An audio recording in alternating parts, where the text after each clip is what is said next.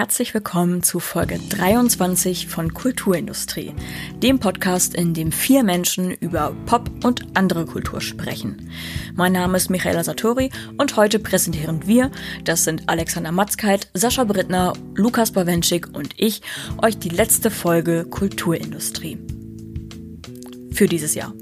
Keine Sorge, es geht weiter, denn wir haben ja gerade erst so richtig angefangen. Wir sprechen über unser Highlight für das Jahr 2020. Das Wort Highlight in einem Atemzug mit diesem Jahr zu nennen, ist schwierig, ja. Aber trotz alledem ist Pop und andere Kultur auch in 2020 geschehen. Ich wünsche euch nun viel Spaß bei unseren Highlights für das vergangene Jahr. Alexander, fang du doch an. Kulturell gesehen war 2020 für mich ein merkwürdiges Jahr.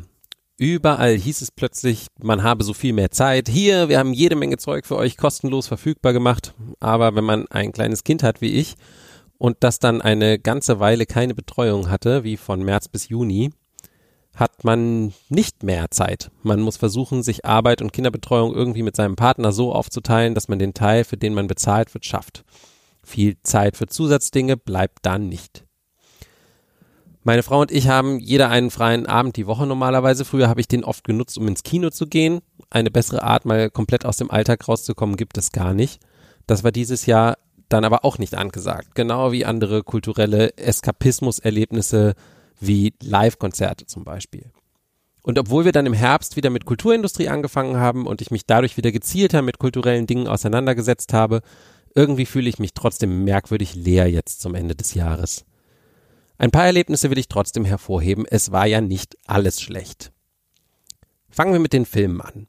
Die zwei, die mich begleitet haben, stammen eigentlich aus der 2019er Oscarsaison, kamen aber erst 2020 in Deutschland ins Kino. Da ist einmal 1917, 1917, Sam Mendes erster Weltkriegsthriller über zwei Soldaten, die eine Nachricht in einer bestimmten Zeit hinter die feindlichen Linien bringen müssen.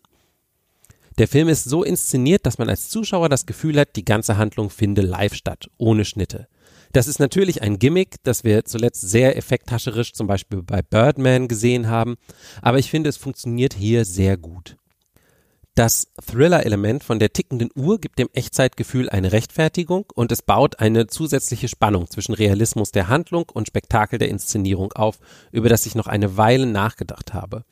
Plus, es war einfach sehr interessant, sich mit der Machart des Films zu beschäftigen und Kameramann Roger Deakins hat dafür dieses Jahr praktischerweise direkt den passenden Podcast geliefert. Der heißt Team Deakins und da unterhält er sich mit allen möglichen Leuten aus der Filmbranche. Sehr empfehlenswert, finde ich. Der zweite Film, der mich eher emotional berührt hat, ist äh, Greta Gerwigs Little Women.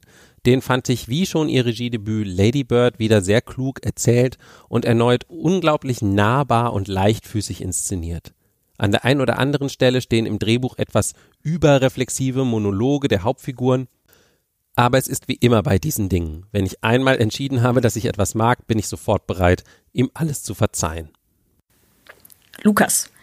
2020 war ein seltsames Jahr. Gleichzeitig extrem langsam und sehr schnell, statisch und rasend, sehr lange und sehr kurz geblieben sind mir vor allem lange, langsame Filme und schnelle, kurze Bücher. Ich will von einem Film über Einsamkeit und einem Film über Gemeinschaft sprechen und dann von zwei Büchern über Zorn und Widerstand. Zuerst zu dem langsamen Film. Und da will ich ganz ehrlich sein, dass Days oder Risi von Tsai Ming Yang einer meiner Filme des Jahres werden würde, das wusste ich eigentlich schon, als ich gelesen habe, dass er überhaupt erscheint. Tsai Ming Yang ist ein Regisseur aus Taiwan, der mir viel bedeutet und hat sieben Jahre lang keinen klassischen Langfilm mehr produziert, sondern stattdessen Kurzfilme, Virtual Reality Experiences, Dokumentationen, Installationskunst und auch Theaterstücke. Und äh, das ist alles nett und interessant, aber selbst als Festivalgänger bekommt man sowas selten zu sehen und gerade jetzt, wo man nicht mehr reisen kann, noch viel weniger. Sein letzter Film, von äh, 2013 Stray Dogs ist für mich ein Meisterwerk und genau die Art von Film, die in seiner Größe auch ein Loch reißt, äh, wenn der Regisseur nicht weiterdreht. Ich bin primär wegen diesem Film, also wegen Days, zur Berlinale gefahren und bin trotz eigentlich unrealistischer Erwartungshaltung, nämlich dass allein dieser Film die ganze Reise rechtfertigt, überhaupt nicht enttäuscht gewesen. Die Frage nach Superlativen, nach dem Besten, ist ja immer ein wenig unangenehm und gerade dieser Film ist eigentlich so klein und sanft und intim, dass es sich komisch anfühlt, ihn mit so großen Worten zu belasten, aber er hält dem und eigentlich auch noch viel mehr mühelos stand. Worum geht's denn? Ein Plot nacherzählen ist wahrscheinlich nicht wahnsinnig sinnvoll.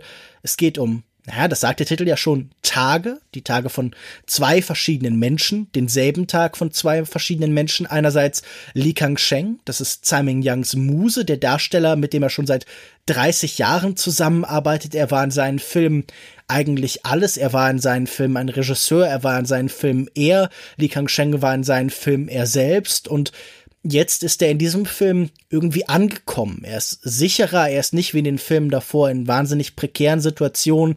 Er kämpft nicht mehr ums Überleben, sondern er ist an einem Punkt, wo er ja irgendwie arriviert ist. Aber es kommt eben auch ein neuer Mensch in diesem Film. Einer, den wir in den Filmen von Simon Young noch nie vorher gesehen haben.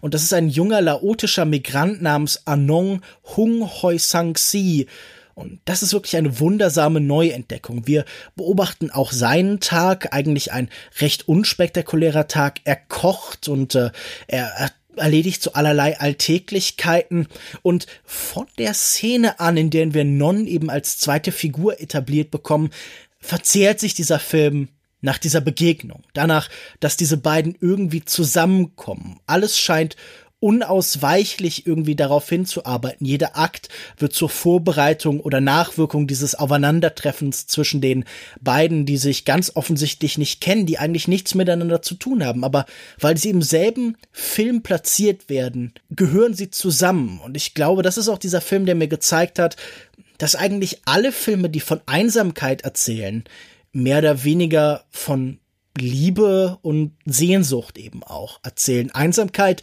ist in Filmen eigentlich nie absolut, sondern die wird uns immer präsentiert als ein Status, der eigentlich überwunden werden muss. In der Mitte von Days steht ihre Zusammenkunft in einem Hotelzimmer. Non äh, massiert Lee, sie haben dann Sex miteinander.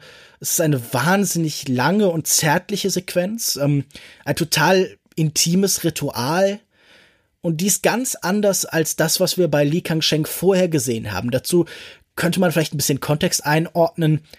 Denn ähm, lange bevor es das Marvel Cinematic Universe gab, gab es auch hier so eine Art Erzähluniversum, angelehnt an den Antoine Danel-Zyklus von François Truffaut, in dem ja immer wieder Jean-Pierre Léaud dieselbe Figur spielte. Auf jeden Fall gab es irgendwann 1997 einen Film namens Der Fluss, in dem ganz zentral war, dass äh, Li Kangsheng Nackenschmerzen bekommen hat. Und in diesem Film hier sind sie wieder zurück, denn sie sind auch in der Wirklichkeit zurückgekommen und sie müssen behandelt werden. Da gibt es zuerst so eine merkwürdige Akupunktursession, zu der Li Kangsheng gibt und da bekommt er so Plättchen auf den Körper gelegt und Weihrauch und irgendwann reißt er das alles von seinem Körper. Also das ist alles zu mechanisch und falsch und hier, wenn diese beiden dann zusammenkommen, dann ist das die bessere Beziehung, dann ist es das das Menschlichere. Es ist so, ja, wie schon gesagt, ein Ritual, ganz anders als diese erste Behandlung, sehr viel körperlicher und sehr viel unmittelbarer. Und ja, nach beiden Versuchen Li Kangsheng zu heilen, also sowohl nach der Akupunktur als noch dieser sexuellen Begegnung stehen ihm Tränen in den Augen, aber einmal ist es eben Schmerz und dieses Mal ist es irgendwie vor allen Dingen Erleichterung, dieses Gefühl, dass man der Einsamkeit dieser Welt für einige Momente entkommen ist. Und äh, dann gibt es da ein Geschenk von Li Kangsheng an Non, nämlich eine Spieluhr, die einen Song aus Limelight von Charlie Chaplin spielt. Und wenn Non dann nachher damit wieder in den Lärm der Stadt hinausgeht und diese Spieluhr spielt, dann ist das der schönste und der traurigste und der größte und der kleinste Moment, den ich in diesem Kino ja überhaupt gesehen habe. Und ich weiß nicht, ob man das jetzt hört, wahrscheinlich nicht, aber mir steigen schon fast wieder die Tränen in die Augen, wenn ich nur daran denke. Also dieser Film hat sich so in mich rein gezwängt in meinen Kopf. Und ich glaube, ein Kriterium für Kunst ist natürlich auch einfach immer, wie sehr sie in uns nachwirkt, wie sehr sie bei uns bleibt und uns weiter beschäftigt und vielleicht unseren Blick auf die Welt auch irgendwie formt und ordnet. Und wenn das irgendwo in diesem Jahr passiert ist, dann wahrscheinlich bei Simon Young. Sascha, Hallo, liebe Hörer. Ich hoffe, ihr hattet ein frohes Weihnachtsfest, vor allem ein sicheres Weihnachtsfest. Hinter uns liegt ein unglaublich schwieriges Jahr, das uns viel Kraft und Ausdauer gekostet hat. Ich glaube, es wird auch noch im nächsten Jahr leider für ein Stück so weitergehen. Insofern wünsche ich uns dafür auch sehr viel Kraft und ähm, hier sind ein paar Ideen, wie ihr euch diese Zeit, vor allem jetzt im Lockdown, vielleicht etwas schöner machen könnt. Ich fange an mit einem Autor, den ich dieses Jahr endlich mir mal vorgeknüpft habe, nachdem er schon sehr lange bei mir im Bücherregal gestanden hat, nämlich Kim Stanley Robinson, der die berühmte Mars-Trilogie über die Terraforming äh, Unternehmungen der Menschheit äh, geschrieben hat, Red, Blue und Green Mars. Ähm, ich glaube schon, dass es so ein bisschen jetzt auch in diesem Jahr gefunkt hat, weil wir ja so ein ja mit der Pandemie apokalyptischen Anstrich in diesem Jahr hatten und ich einfach so einen Fortschrittsglauben auch gebraucht habe, ja, dass es halt weitergeht, dass wir auf andere Planeten gehen, dass dort der Virus vielleicht nicht hinkommt oder so. Kim Stanley Robinson hat aber dieses Jahr einen Roman geschrieben, der mir besonders gefallen hat, nämlich The Ministry for the Future. In wenigen Jahren gibt es eine Hitzewelle in Indien, die, ich glaube, 20 Millionen Menschen tötet in dem Roman und dieser Roman ist eigentlich eine Oral History, die dann erzählt, was im Anschluss geschah, welche Schritte unternommen wurden, um den Klimawandel zu bekämpfen, um eine Welt zu erhalten, die auch nachkommenden Generationen ein Überleben ermöglicht oder ein Leben auf unserem Standard zu unseren Verhältnissen ermöglicht. Das Ganze ist teilweise sehr kompliziert erklärt und ähm, er geht da sehr in die wirtschaftlichen Zusammenhänge hinein, versucht dort viel zu erklären, orientiert sich auch an populären Ideen wie der Modern Monetary Theory. Gleichzeitig geschehen aber auch äh, fiktive Ereignisse wie ein massiv koordinierter Anschlag auf Flugindustrien, Insofern ist es schon ein Roman, der ähm, am Ende eine Zukunft kreiert, in der man gerne leben würde, weil die Welt noch existiert. Gleichzeitig bedient sich Robinson aber ja realen Ideen, die dazu helfen können, diese Zukunft zu erreichen. Andererseits äh, gibt's aber auch so ja so wishy-washy handwavy Movements, um halt irgendwelche Sachen so zu erklären, die ja real politische Geschehnisse oder auch realpolitische Geschichten, Historien vergessen machen lassen. Und das Ganze wirkt am Ende vielleicht nicht unbedingt wie eine tatsächliche äh, reale Möglichkeit wie so ein Fahrplan, sondern vielleicht als eine Möglichkeit, wie man doch irgendwie noch Hoffnung schöpfen kann. Denn nach dieser Corona-Pandemie und den ganzen Querdenker ja, Bewegungen muss man sich ja schon irgendwie so fragen, wenn es schon mit so einer direkten, persönlichen Bedrohung des Lebens nicht ähm, ja, gelingt, gesellschaftlich Solidarität zu zeigen und gemeinsam einen Machtakt äh, zu vollbringen, ähm, wie soll das dann bei so einer abstrakten, zumindest für viele Leute immer noch für abstrakt gehaltene Gefahr äh, funktionieren, wie dem Klimawandel? Insofern ein Roman, der vielleicht ein bisschen Hoffnung gibt, ähm, ein anderer Roman, der jegliche Hoffnung aus dem Fenster wirft, ist The End of Everything, ein passender Titel, zumindest in Klammern dann astrophysisch gesprochen. Ähm, der erste Roman von Katie Mack, eine Astrophysikerin, die sehr populär ist auf Twitter und der schon sehr lange folge, die immer wunderbar clevere, informative Tweets hat zu aktuellen Themen, die ja gerade die äh, ja, Weltraumbehörden der Welt beschäftigen oder zu Phänomenen am Himmel. Katie Mack hat sich hier jetzt tatsächlich mit ja, dem Ende von allem beschäftigt, nämlich dem Ende des Universums. Sie hat sich nämlich gefragt, ja klar, wie wie wie geht die Welt unter? Das ist klar. Irgendwann in ein paar Milliarden Jahren wird sich die Sonne ausdehnen und alles zer, ja, äh, ver verbrennen, zerstören, was hier jemals existiert hat. Aber wie geht's denn mit dem Universum weiter? Da gibt's ja auch unterschiedliche Ideen, wie dem, dem Hitzetod des Universums oder dass es einen, einen Big Crunch gibt, ähm, also der Big Bang hat alles verbreitet und irgendwann zieht sich alles wieder zusammen zu dem Big Crunch. Sie erklärt das alles in wirklich einfachen Begriffen, formuliert das Ganze so, dass es wirklich jeder verstehen kann. Lustigerweise benutzt sie aber trotzdem sehr viele Schaubilder, viele Zahlen, die einem ja äh, zunächst einmal nichts sagen und sie stellt das Ganze dann aber in einen Kontext und erklärt es so anschaulich, dass man ihr immer folgen kann. Und wie in ihren Tweets geht sie dabei sehr humorvoll mit der ganzen Situation um. Es geht natürlich hier um das Ende von allem, um auch in gewisser Weise um das Schreiben gegen oder über eine Bedeutungslosigkeit, die immer irgendwo vorhanden ist. Es ist natürlich ein ganz existenzialistisches Thema, das uns hier beschäftigt, aber es passt, es sitzt und ein Roman, der mir sehr viel Spaß bereitet hat in diesem Jahr, Katie Mack, The End of Everything. Ich fange an mit meinem absoluten Highlight-Release 2020. Animal Crossing New Horizons für die Nintendo Switch.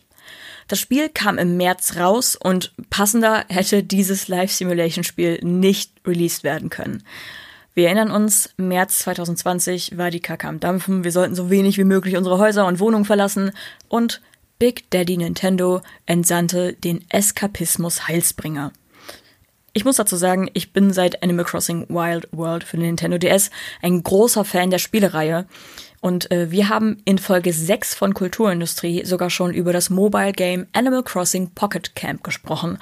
Und mir war schon damals klar, dass Animal Crossing irgendwann ein Release für Nintendo Switch bekommen muss.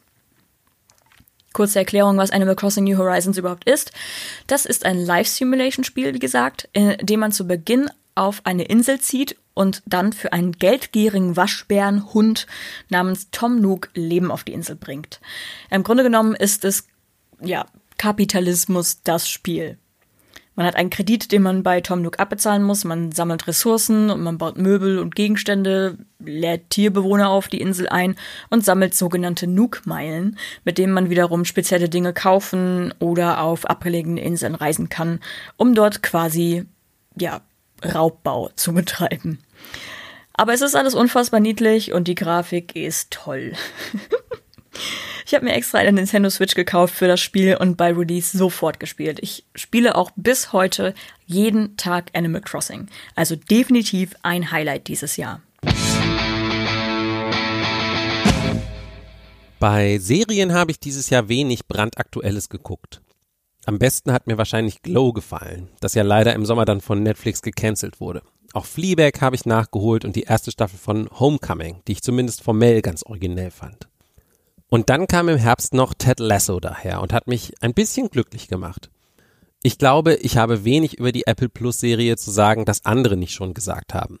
Sie ist unverschämt positiv. Sie liegt in ihrer Komik sehr angenehm zwischen amerikanischen und britischen Sensibilitäten. Sie ist völlig unrealistisch, aber verbreitet dafür sehr unironisch warme Gefühle. Am interessantesten finde ich vielleicht, wie sie sich mit Führung auseinandersetzt. Klar kann man alles auf das Plakat reduzieren, was Jason Sudeikis Hauptfigur in die Kabine der Fußballmannschaft hängt, die er trainieren soll. Auf dem steht Believe.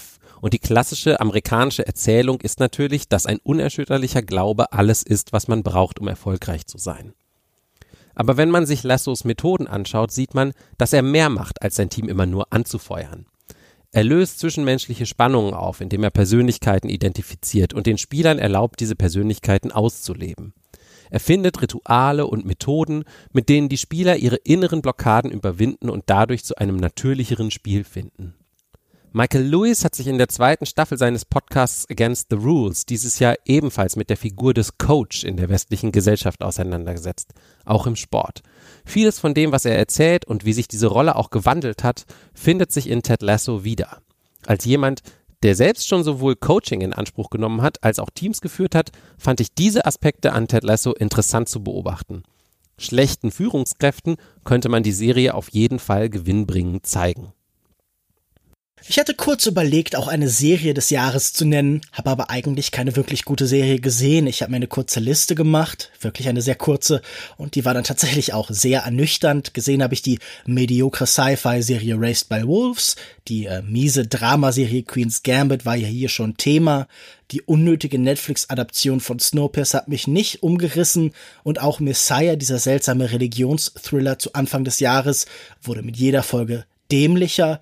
Sachen, die in Frage gekommen wären, wie Small X von Steve McQueen zum Beispiel, stellten sich dann als Nicht-Serien heraus. In dem Fall war es eine Sammlung von fünf Filmen und auch Women Make Film von Mark Cousins wird überall als 14-stündige Dokumentation geführt. Ich hoffe, mir wird deshalb verziehen, wenn ich hier einfach noch einen Film vorstelle. Das liegt mir ja ohnehin am meisten und meine Wahl ist gefallen auf City Hall, den neuen Film von Frederick Wiseman. Der folgt, wie eigentlich immer bei Wiseman, der inneren Logik einer kleinen oder meist eher einer großen Institution. Zuletzt hat er zum Beispiel Filme über die University of California, also über Berkeley gedreht, dann äh, über die National Gallery in London oder eben die New York Public Library. Der Film hieß Ex Libris und war ganz hervorragend und diese Ansammlungen von vermeintlich rein beobachtenden Einstellungen sind immer ein sehr mächtiges Werkzeug, um all diese persönlichen, politischen, ideologischen, zwischenmenschlichen Mechanismen sichtbar zu machen, die sonst bei diesen Institutionen verborgen bleiben. In City Hall beleuchtet er dann also 272 Minuten lang die Stadtverwaltung von Boston für Wiseman, hat er ungewöhnlich klar eine Hauptfigur ausgewählt, den Bürgermeister Marty Walsh, und deshalb ist es auch mehr als die meisten seiner Dokumentarfilme einer über Sprache. Überall müssen immerzu diese sensiblen, weihungsvollen und motivierenden Worte gefunden werden in Reden, die immer gleichzeitig in so gestriegeltem, perfekten Verwaltungsenglisch sind, aber doch immer auch so was Persönliches, Warmes und Unmittelbares tragen müssen und hinter jedem Wort, hinter jedem Versprechen an die verschiedenen Interessengruppen, an Latinx-Gruppen, an Senioren oder zum Beispiel auch Veteranen, dahinter steckt dann immer eine mehr oder weniger bittere Realität und irgendwie bleiben bei allem, was dieser Staat leisten kann und leisten will, auch viele Menschen zurück. Es ist also ein Film, der immerzu erzählt von Versprechen und von Wirklichkeit. Das ist aber überhaupt kein Anlass zum Zynismus oder zu spöttischer Ironie. Man könnte sich das ja vorstellen, bei manchem Filmemacher, da ist dann erst das große, weihungsvolle Versprechen und dann der Gegenschnitt zur bitteren Realität. Aber es ist eher deshalb auch vielleicht so ein bisschen wie Days ein Film über Sehnsucht, ein Film, der seine Sehnsucht spürbar macht, diese Gräben zu überwinden. Und ein Film, der auf der Suche ist, der verstehen will, wie es besser sein könnte, wie ja, eine soziale Utopie, nämlich ein wirklich funktionierendes Gemeinwesen, Zusammenleben tatsächlich funktionieren könnte. City Hall ist ein Film, der verdeutlicht, wo die Schnittmenge zwischen Staat und Gemeinwesen liegt. Man hat ja oft Angst vor dem starken, vor dem großen Staat und dieser Film bleibt auch immer skeptisch und kritisch, aber er fragt sich auch, wo könnte man als Demokratie zusammenrücken? Wo konnte man helfen? Wo liegt denn auch die Schnittmenge zwischen Verwaltung, zwischen der ach so bösen Bürokratie und den Kommunen, zwischen den Menschen? Und ich habe in meinem Leben echt schon eine ganze Menge sehr langweilige Sitzungen zum Thema kommunale Politik gesehen, gehört, aber wenn irgendwas mir das Gefühl gibt, dass noch im trivialsten bürokratischen Akt so der Splitter, die kleine Keimzelle von was Größerem liegt, von Menschen, die irgendwie zusammenfinden, dann wahrscheinlich das Kino von Frederick Wiseman. Ich glaube, dass das immer ein Utopist ist, der seine großen Utopien, seine großen Gesellschaftsentwürfe im allerkleinsten, im allerbelanglosesten formuliert. Und dabei sind diese Filme über sehr lange Zeit immer wahnsinnig spannend und unterhaltsam und klug. Und wenn alle Menschen, wenn alles Kino wie Frederick Wiseman wäre, wer weiß, wie unsere Welt dann aussähe. Wahrscheinlich besser. Nicht alles natürlich. Also einiges, manches. Ich will damit nur sagen, die sind gut. Schaut euch das an. Was die Bewegtbilder angeht, habe ich in diesem Jahr natürlich auch einiges gesehen. Nicht so viel, wie ich eigentlich wollte, aber dann doch schon genug, um ein paar Favoriten zu haben. Was Fernsehserien angeht, habe ich zunächst einmal die fünfte Staffel von Better Call Saul lobend zu erwähnen. Niemand hat wohl gedacht, dass das Spin-off von Breaking Bad einmal besser sein wird als die eigentliche Serie, die ja für viele die beste Serie aller Zeiten ist. Und welche Serie kann schon von sich behaupten, dass die fünfte Staffel im Laufe der Produktion die mit Abstand beste ist. Und jetzt sind die Erwartungen natürlich für den Abschluss in der sechsten Staffel enorm hoch. Also das ist schon ein Alleinstellungsmerkmal in der Serienlandschaft. Ebenso hat mir in diesem Jahr ganz besonders die erste Serie von Alex Garland gefallen. Ich bin ein sehr großer Fan dieses äh, Filmschaffenden, der sich jetzt zum ersten Mal auf FX mit einer Science-Fiction-Serie auseinandergesetzt hat. Devs habe ich in meinem Pewcast besprochen. Daher möchte ich mich lieber jetzt auf zwei Sachen noch konzentrieren, die in diesem Jahr etwas so unter dem Radar geflogen sind. Sie wurden in meiner Bubble diskutiert, sie wurden erwähnt, doch beide fanden, finde ich, nicht genug Erwähnung oder Beachtung in Endjahreslisten und ähm, Dazu ganz kurz zwei Sachen. Einmal The Vast of Night, ein Science-Fiction-Film von dem Regisseur Andrew Patterson. Andrew Patterson versucht hier so ein bisschen eine Twilight Zone Folge aufzubauen und gibt diesem Ganzen auch so einen Rahmen, was ähm, der Film eigentlich gar nicht bräuchte, denn er ist an sich einfach schon unglaublich ja einnehmend in seiner Gestaltung und wie die Geschichte erzählt wird. Worum geht es? Es geht um eine Kleinstadt in Mexiko, zwei junge Teenager, die natürlich wie typisch in den 50er Jahren die Kleinstadt verlassen wollen, sind an einem Freitagabend nicht wie der Rest der Kleinstadt bei einem Basketballspiel anzutreffen, sondern sie haben zwei Jobs. Einmal haben wir Jake, der einen Radiojob hat und dort abends eine Sendung moderiert, während die Telefonistin Faye ihrer Arbeit nachgeht und dort Anrufe miteinander verbindet. Was passiert dann? Während die ganze Stadt bei einem Basketballspiel ist, von der Highschool, sind diese beiden Teenager damit beschäftigt, ein Phänomen aufzuklären, es gehen nämlich komische Anrufe ein von Leuten, die Wetterphänomene, Lichter am Himmel beschreiben. Gleichzeitig funktioniert einiges bei der Elektronik der beiden Figuren nicht. Sie sind dort auch teilweise mit der alten Technologie am Rumschrauben. Der Film hat schon so, ja, so, so Gearhead-mäßige Ambitionen, was so alte Technik angeht. Ja, aber es, es geht ein Geräusch ein, andere Leute rufen an, die das Geräusch schon mal gehört haben. Es entwickelt sich quasi so ein Twilight Zone-eskes äh, What-If-Feeling. Äh, was ist, wenn dort draußen vielleicht ein UFO ist? Was äh, passiert dort gerade in der Stadt? Was der Film besonders macht, ist jetzt nicht irgendwie die Inszenierung von Raumschiffen oder anderen Science-Fiction-Elementen, sondern er ist sehr äh, grounded insofern, dass wir eigentlich für den Großteil des Films zwei Hauptfiguren haben, die wunderbar geschrieben sind, die so eine Akte X-Dynamik haben aus äh, äh, einer Figur, die ganz äh, enthusiastisch ist und so einen Fortschrittsglauben hat, einer anderen Figur, die eher so skeptisch ist und die jetzt dieses Mysterium aufklären müssen oder der Sache nachgehen. Gemeinsam finden sie dann auch eine Lösung, hauptsächlich durch Anrufe, die in äh, Longtakes gestaltet sind. Ähm, da sieht man eigentlich nur ganz groß die Aufnahme von irgendwelchen Geräten oder der Gesichter der Schauspieler. Insofern funktioniert das auch teilweise so ein bisschen wie so ein Hörspiel, ähm, teilweise auch natürlich bewusst und direkt. Manchmal geht ähm, das Bild nämlich komplett schwarz und äh, der Film wird nur noch von den Dialogen oder in diesem Fall halt eben von den Monologen getragen. Das hat aber eine sehr große Spannung, denn das ist schon sehr unheimlich, was dort beschrieben wird und es funktioniert wirklich grandios. Am Ende, ohne jetzt irgendwas zu spoilern, steht der Film fest in den Traditionen von solchen Geschichten, die ja Teenager in den 50er Jahren zeigen. Und es gibt vielleicht einen ja am Ende einen Schritt, der, der zu weit geht für meine Verhältnisse, aber die Kameraarbeit ist hier einfach zu gut, als dass man diesen Film kritisieren müsste. An einer Stelle gibt es nämlich, während die beiden Figuren nur über den Hörer verbunden sind, eine wirklich sehr lange virtuose Kamerainszenierung, ähm, der Distanz. Da gibt es nämlich einen Longshot, da geht die Kamera aus der Tür der Telefonistin bis hin zu dem Radio, Radioturm des Moderators und die Kamera geht komplett so durch die Stadt, fährt über Stock und Stein, über jeden Grashalm hindurch durch das Basketballspiel. Also ähm, äh, Paul Thomas Anderson äh, und so weiter werden dort wahrscheinlich, denke ich, auf jeden Fall neidisch, was äh, diese Kameraarbeit angeht oder diesen Longtake vor allem.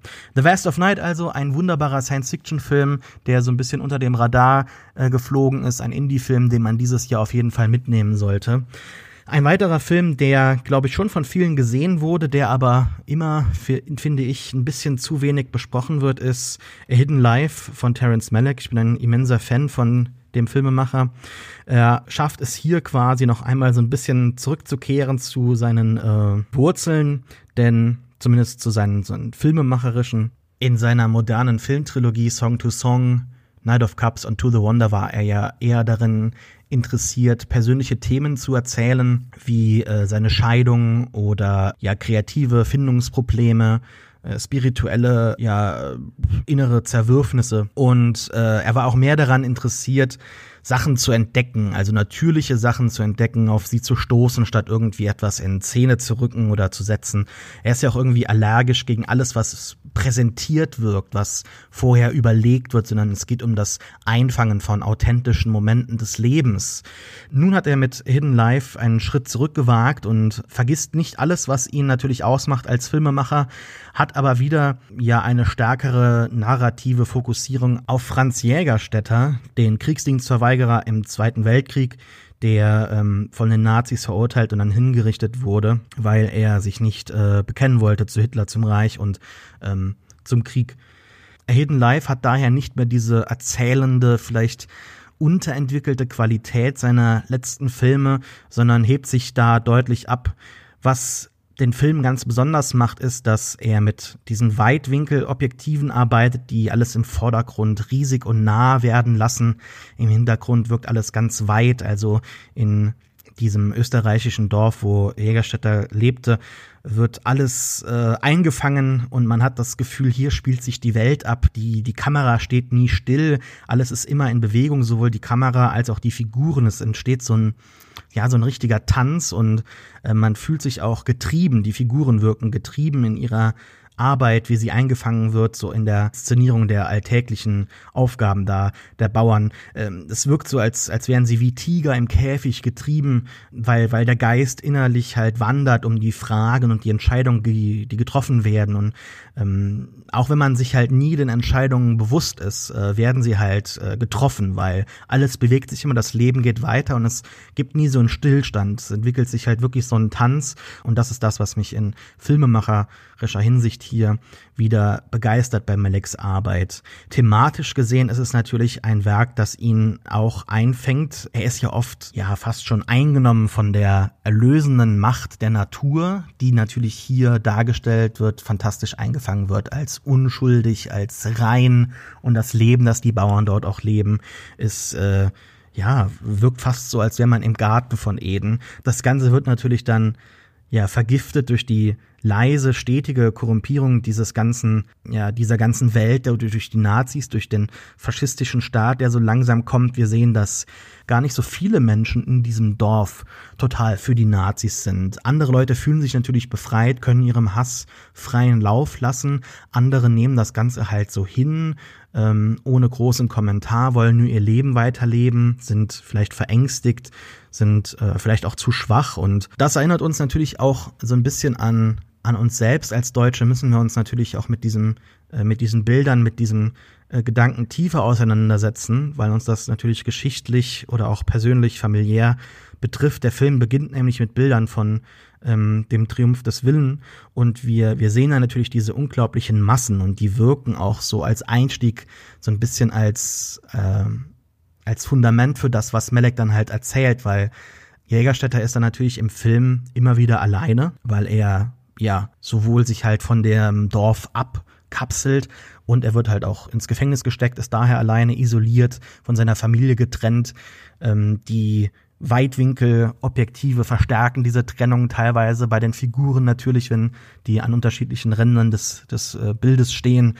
Und ja, es entsteht ein Porträt eines äh, tief überzeugten Mannes, der ja, inspirieren soll, aber eben auch uns nachdenken lassen soll. Insofern, dass wir heutzutage natürlich sehr schnell der Ansicht sind, dass wir uns natürlich entgegen ähm, dieser, dieser, dieses Unrechts stellen würden. Ja, dass wir natürlich heute überzeugter, aufgeklärter sind. Wir wissen, was passiert, wir wissen, was richtig ist. Aber es gibt eine sehr äh, spannende Szene in einer Kirche, Jägerstätter, gespielt von August Diehl, sagt im Film ganz wenig. Es entstehen nicht wirklich Dialoge, eigentlich Monologe. Es ist zumindest so geschnitten, wo er auf Menschen trifft, die ihm irgendwas mitgeben, die ihn Fragen stellen, warum er sich nicht anders entscheiden möchte.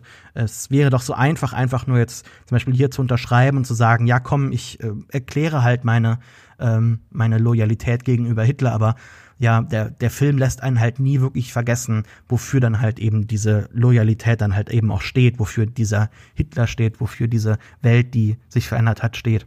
Und in einem Moment trifft er da so einen Maler in der Kirche. Heutzutage, möchte er wohl sagen, sind die Gläubigen der Ansicht, sie wären damals nicht so schwach gewesen, wären vielleicht mutiger gewesen, um nicht Teil dieser Masse zu sein, die natürlich die Ideologie da halt eben äh, stärken oder überhaupt ja ausmachen.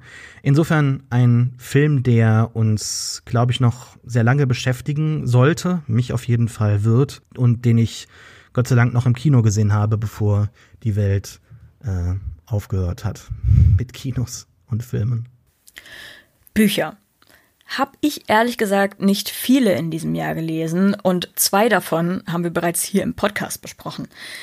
Ein Buch, das ich aber empfehlen kann, ist Land in Sicht von Ilona Hartmann, erschienen im Blumenbar Verlag. Es geht um die Protagonistin Jana, die ihren Vater nie kennengelernt hat, aber irgendwann herausfand, äh, dass er Kapitän eines Kreuzfahrtschiffs ist. Sie entscheidet sich, eine Woche auf dem Kreuzfahrtschiff zu verbringen, aber ist unsicher, ob sie sich ihrem Vater offenbaren soll oder nicht. Auf der Kreuzfahrt begegnet sie RentnerInnen und erlebt einige absurde Dinge. Äh, ich fand das Buch sehr unterhaltsam und ich konnte mich oft sehr gut mit der Protagonistin identifizieren, was ambivalente Gefühle zum leiblichen Vater angeht. Meine Filmhighlights dieses Jahr waren The Assistant von Kitty Green, Little Women von Greta Gerwig, Happiest Season von Claire Duval und Kajillionaire von Miranda July. Ich fange mal an mit Little Women, der nämlich streng genommen 2019 rauskam. Ich fand die Besetzung stark, das Drehbuch super, cinematografisch super und ich würde eine meiner Nieren spenden für Joe March, gespielt von Saoirse Ronan. The Assistant. Die Protagonistin Jane, gespielt von Julia Garner, ist eine sogenannte Junior Assistant und arbeitet für eine Produktionsfirma. Ähm, der Film spielt an einem von Janes langen Arbeitstagen und zeigt sie bei ihren alltäglichen Aufgaben, die zeigen, wie absurd breit ihr Tätigkeitsfeld ist und vor allem, wie unfassbar unangenehm und bedrückend dieser Job sein kann.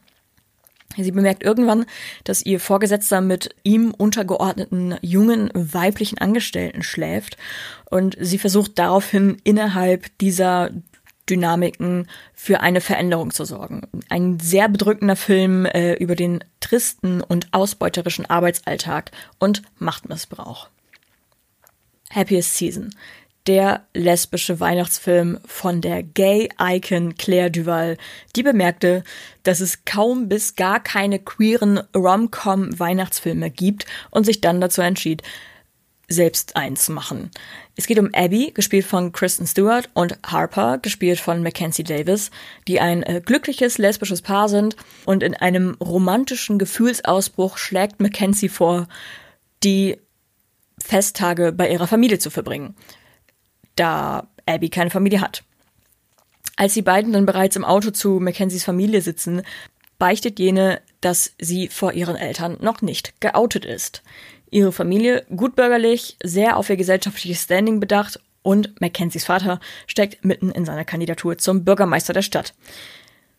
Ihr könnt euch vorstellen, dass eben diese Prämisse für eine Menge ulkiger Missverständnisse sorgen kann und genau das Maß an Drama in eine romantische Komödie mit Festtagssetting bringt, die für eben dieses Genre benötigt wird. Und mein Film-Highlight für dieses Jahr ist der Film Cajillionaire. Evan Rachel Wood spielt Old Dolio, eine 26-jährige Frau, die in einer kaltherzigen und manipulativen Beziehung zu ihren Eltern ist.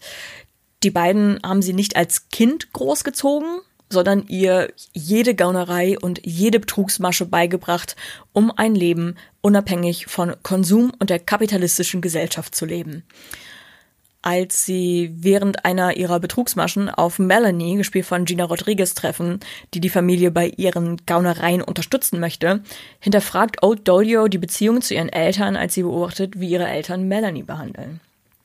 Der Film ist tragisch komisch und behandelt das Thema Mutter-Tochter-Beziehung und Co-Abhängigkeit zwischen Eltern und Kind. Also, wenn ihr meiner Meinung nach einen Film auf jeden Fall anschauen solltet, von denen, die ich empfohlen habe, dann ist es Kajillionaire. Ich bin wirklich kein Fußballfan, aber irgendwie drehen sich gleich zwei meiner Jahreshighlights um Fußball. Ted Lasso hatten wir ja eben schon, aber mein größtes und überraschendstes Highlight dieses Jahr war wohl der Podcast Elf Leben oder, wie ich ihn inoffiziell nenne, eine Kulturgeschichte Deutschlands am Beispiel ihres Fußballs. Eigentlich geht es im großen Projekt von Sportjournalist Max Jakob Ost um Leben und Wirken von Uli Hoeneß, dem Fußballspieler und langjährigen Manager von Bayern München, der wegen Steuerhinterziehung auch im Knast saß. Aber ich finde die Figur Hoeneß eigentlich relativ egal. Viel interessanter ist, was Max Ost über den Wandel des deutschen Fußballs von den 70ern bis heute erzählt. Es ist faszinierend, wie anders die Bundesliga und auch der internationale Fußball vor 50 Jahren funktioniert hat. Am Leben von Uli Hoeneß entlang, der viele der Veränderungen maßgeblich vorangetrieben hat, lässt sich erzählen, wie Fußball vom Stadion zum Fernsehsport wurde, wie sich das Bild von Fußballprofis in der Öffentlichkeit gewandelt hat, wie die Ligavereine von echten Vereinen zu Kommerzkonglomeraten wurden und wie sich das alles auch zu jedem Zeitpunkt in der deutschen Gesellschaft spiegelte. In elf Leben stecken keine großen Weisheiten, aber die Linse des Profivolkssports ist für mich eine ungewohnte, um dadurch die Geschichte der Bundesrepublik und ihrer Leitkulturen sozusagen noch einmal neu zu betrachten. Und das empfinde ich als Gewinn. Nebenbei ist Elf Leben einfach gut und sympathisch erzählt und hat einen B-Plot, in dem Max Ost erklärt, wie der Podcast entstanden ist, was ich alleine schon aus Transparentgründen immer gut finde. Neun Folgen von Elf Leben gibt es schon und es sollen wegen des Erfolgs wohl am Ende auch mehr als elf werden. Ein letztes Meta-Highlight gibt es natürlich noch. Ich freue mich sehr, dass wir uns entschieden haben, mit Kulturindustrie weiterzumachen. Ich bin dankbar, dass mir der Podcast die Möglichkeit gibt, mit tollen Leuten über aktuelle Kultur zu sprechen und dass uns weiterhin so viele Leute dabei zuhören. Danke, denn es macht wirklich Spaß und der geänderte Rhythmus hat auch einen großen Teil des Stress, der bei mir früher immer entstand, rausgenommen. Empfehlt uns gerne weiter, zum Beispiel mit einer Rezension in Apple Podcasts wie die, die uns vor kurzem dafür gelobt hat, dass wir einander immer die Finger in die Wunden legen. Oder lasst es und bleibt uns einfach treu. Ich wünsche allen, die uns zuhören, dass sie 2020 auch ein paar gute Momente hatten und dass 2021 für uns alle besser wird. Für die Filme muss man ja in dem Medium Podcast manchmal sprechen. Bücher hingegen kann man selbst sprechen lassen, mit der eigenen Stimme, Deshalb will ich aus den Büchern vorlesen, die vielleicht nicht die stilistisch vollendetsten oder die bedeutendsten sind, aber die, die mir am besten im Kopf geblieben sind in diesem Jahr. Bücher aus 2020, die mir irgendwie auch eingebrannt haben. Und ich beginne da mit Eric Vuillards Der Krieg der Armen, La Guerre des Pauvres, die die Geschichte des christlichen Reformators Thomas Münzer erzählt. Und auf 64 Seiten wird da erzählt, wofür andere 640, 6400 brauchen, ohne dass dabei irgendwie was weniger deutlich oder sichtbar würde. Jeder Satz greift dann nach der Welt und kriegt sie dann auch tatsächlich. Ein merkwürdiger Gedanke, dass irgendwelche rot bemützten Tintenkleckser bewusst die Erinnerung der Verfolgten gelöscht, dass sie freiwillig falsch geschrieben haben. Und doch vermittelt das falsche Wort zwischen den Zeilen einen Splitter Wahrheit.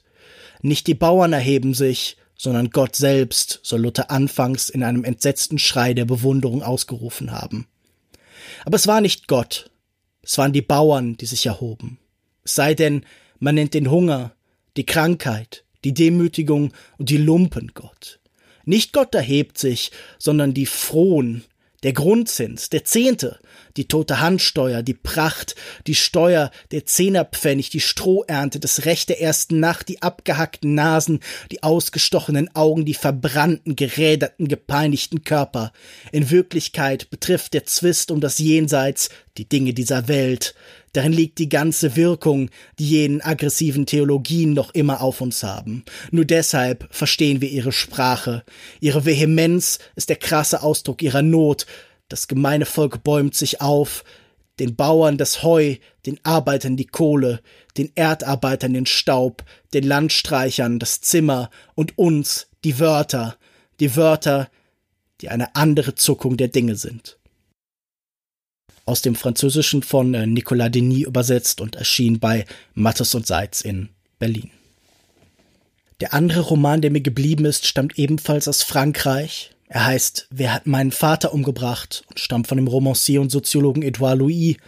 ist eine Anklageschrift, nicht wie die von Thomas Münzer oder Eric Vuillard, sondern sehr viel melancholischer, aber auch analytischer, halb Invektive, halb Autobiografie, das Politpersönliche und das Privatsoziale, ein merkwürdiger Theatertext aus Schlaglichtern und halben Bildern, der ein erstaunliches Ganzes gibt.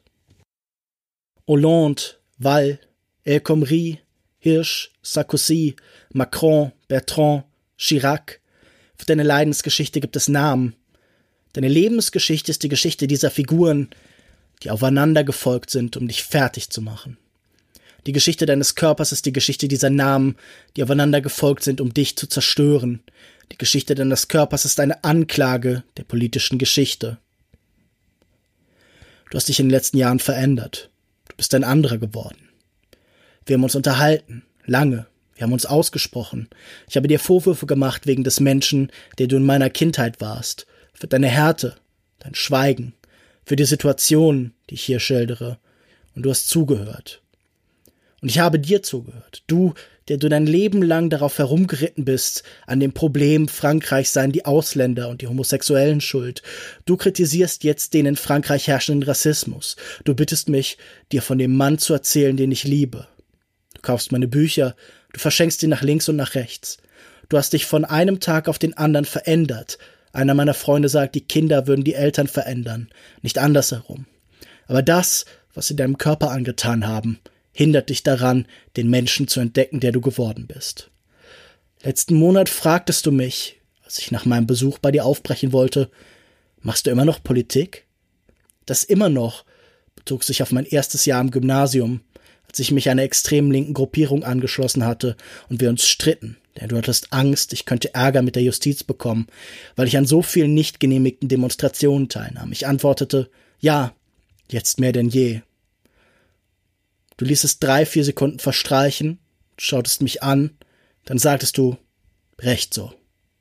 Recht so. Ich glaube, was es bräuchte, das ist eine ordentliche Revolution. Äh, und damit ein frohes neues Jahr auf ein gutes 2021.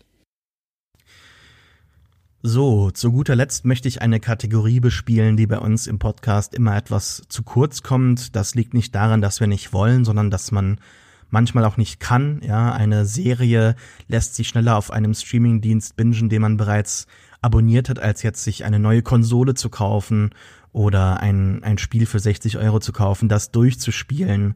Insofern, es soll ähm, um Videospiele gehen. Dieses Jahr hat mich ein Videospiel ganz besonders gepackt und mitgerissen. Ähm, ich unterteile eigentlich ganz gerne so Lieblingsvideospiel, also das, was ich am, am liebsten spiele und das Beste. Manchmal ist das auch das Gleiche, wie zum Beispiel in, in diesem Jahr ist es einfach The Last of Us Part 2. Dazu habe ich aber bereits einen Pewcast aufgenommen und möchte mich daher nicht wiederholen. Das wäre redundant. Daher ähm, da habe ich zwei Podcasts dazu sogar aufgenommen für Part 1 und Part 2. Da würde ich mich nur wiederholen. Videospiele, die mir in diesem Jahr besonders gefallen haben, waren natürlich das Sequel zu Ori, also Ori and the Will of the Wisps. Ein fantastisches Spiel, das nochmal auf dem ersten aufbaut und alles besser macht, was sowieso schon großartig war. Insofern so ein bisschen das äh, der Parte 2 im Metroidvania-Genre. Ähm, ein anderes Spiel, das mir sehr gut gefallen hat, war ah, das werde ich jetzt falsch aussprechen, aber ich glaube Miral Mirdal Sandur Iceland, einfach wahrscheinlich Iceland Videogame googeln oder suchen auf Steam, da wird man das finden. Das ist ein Videospiel, das einem ermöglicht, durch diese grün bewachsene Vulkanlandschaft auf Island rumzuwandern und Fotos zu machen. Ansonsten gibt es keine wirklichen Mechaniken, sondern es handelt sich nur um ein kleines Wanderspiel, das man, glaube ich, auch im VR äh, Modus spielen kann. Ich habe es jetzt ganz normal gespielt auf meinem Computer und da hat es mir auch ja einen sehr schönen Ausflug so auch im Lockdown ermöglicht. Der Spielehersteller hat auch ganz andere Orte, glaube ich, bereits in diesem Format umgesetzt.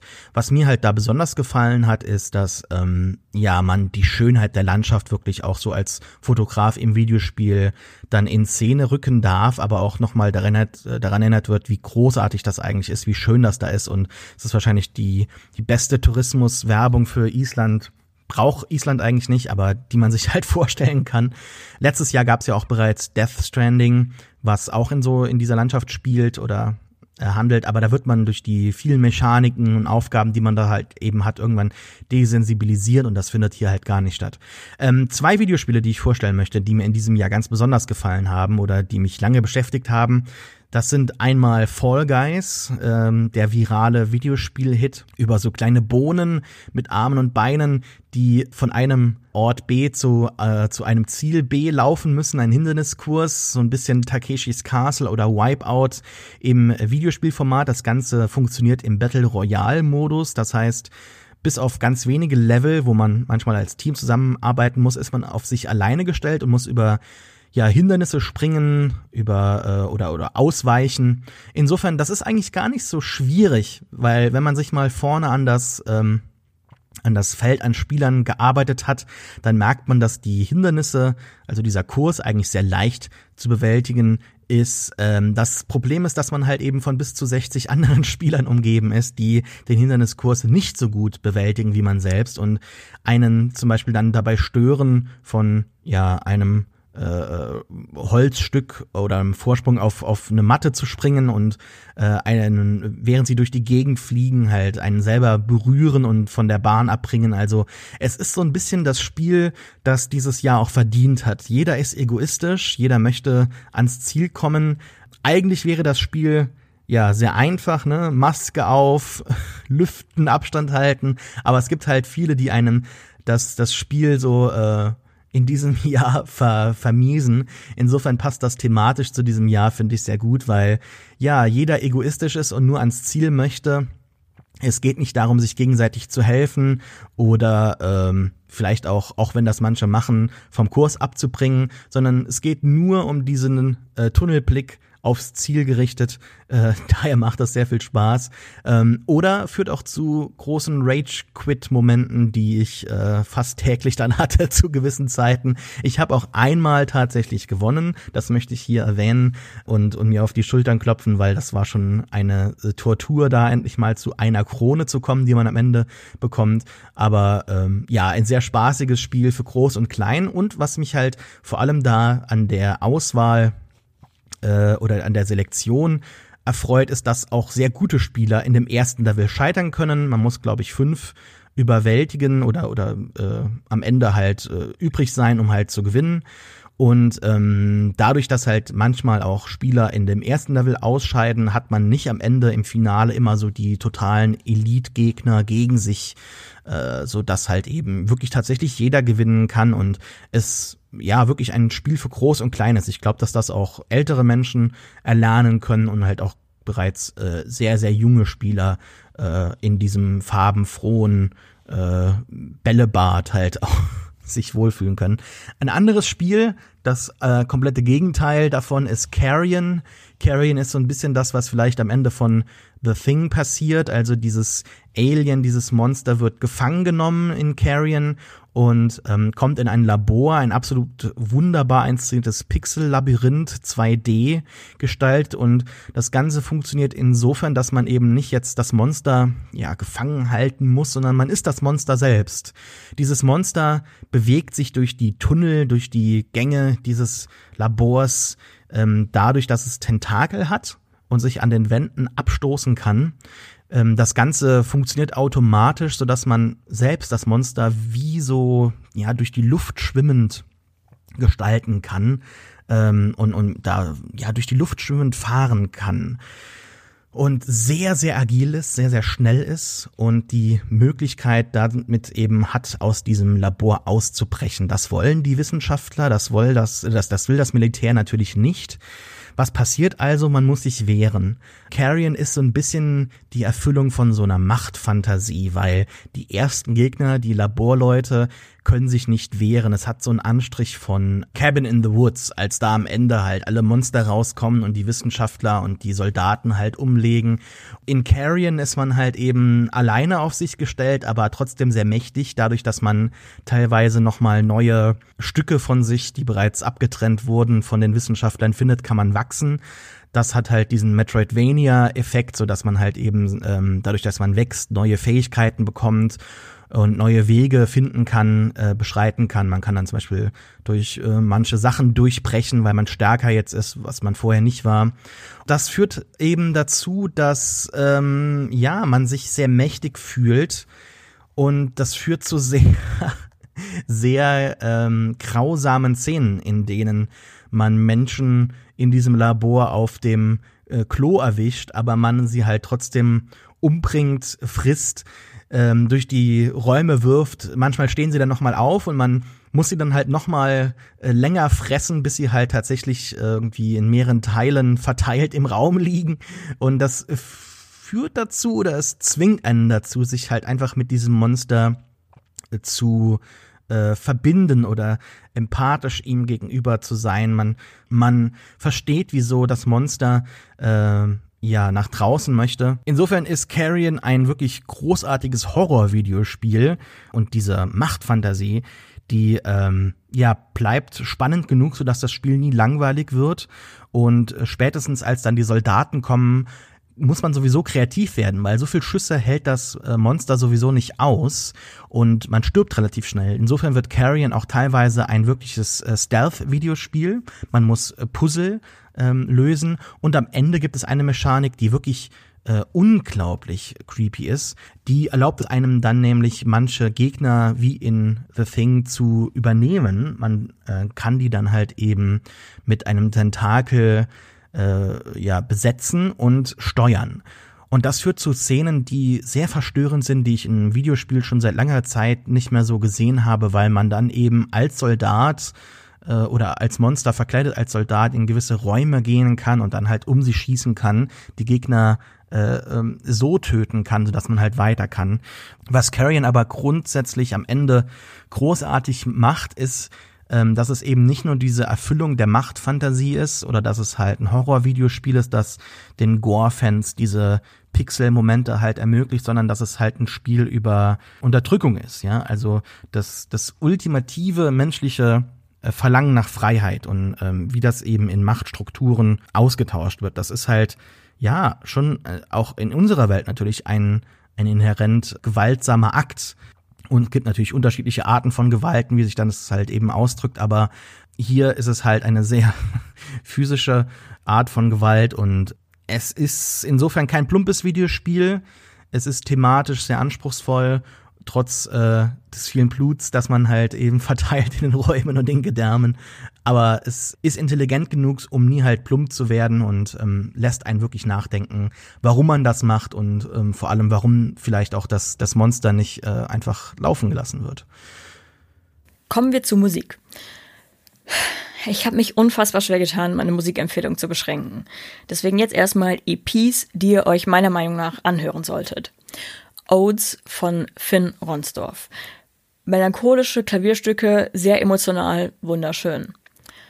Dann Covers von James Blake. James Blake covert am Klavier sechs Songs in seinem markanten Stil von InterpretInnen wie beispielsweise Billie Eilish und Frank Ocean. System von Tour. Ich liebe Tour, ebenfalls melancholische Musik mit Rap und elektronischem Einschlag Tour bringt mich regelmäßig zum Weinen und oder Tanzen. Dazwischen von Psassa. Psassa ist noch ein waschechter Selfmade-Musiker und der vollen Transparenz wegen, Psassa oder auch Pascal ist einer meiner engsten Freunde. Ähm, ich liebe seine Musik, denn sie ist abwechslungsreich und verbindet Rap, Gesang, Elektronik und Beats. Also ich würde sagen, wer Tour und James Blake mag, wird Psassa lieben. Kommen wir zu den Alben, die ich empfehle und die ihr euch meiner Meinung nach anhören müsst, wenn ihr euch etwas auf euren Musikgeschmack einbildet. Ich weiß, bold statement, aber ab geht's. Shabrang von Seth Dalisa. Alternative RB. Ich liebe ihren Song Darkest Hour, durch den ich sie und ihre Musik erst entdeckt habe. Das komplette Album ist ein Erlebnis. How I'm Feeling Now von Charlie XCX. Charlie XCX ist eine Pop-Legende und hat schon viele Hits für andere KünstlerInnen geschrieben und veröffentlicht auch Selbstmusik. Ihr aktuelles Album How I'm Feeling Now hat sie während des Covid-Lockdowns innerhalb von sechs Wochen geschrieben und produziert.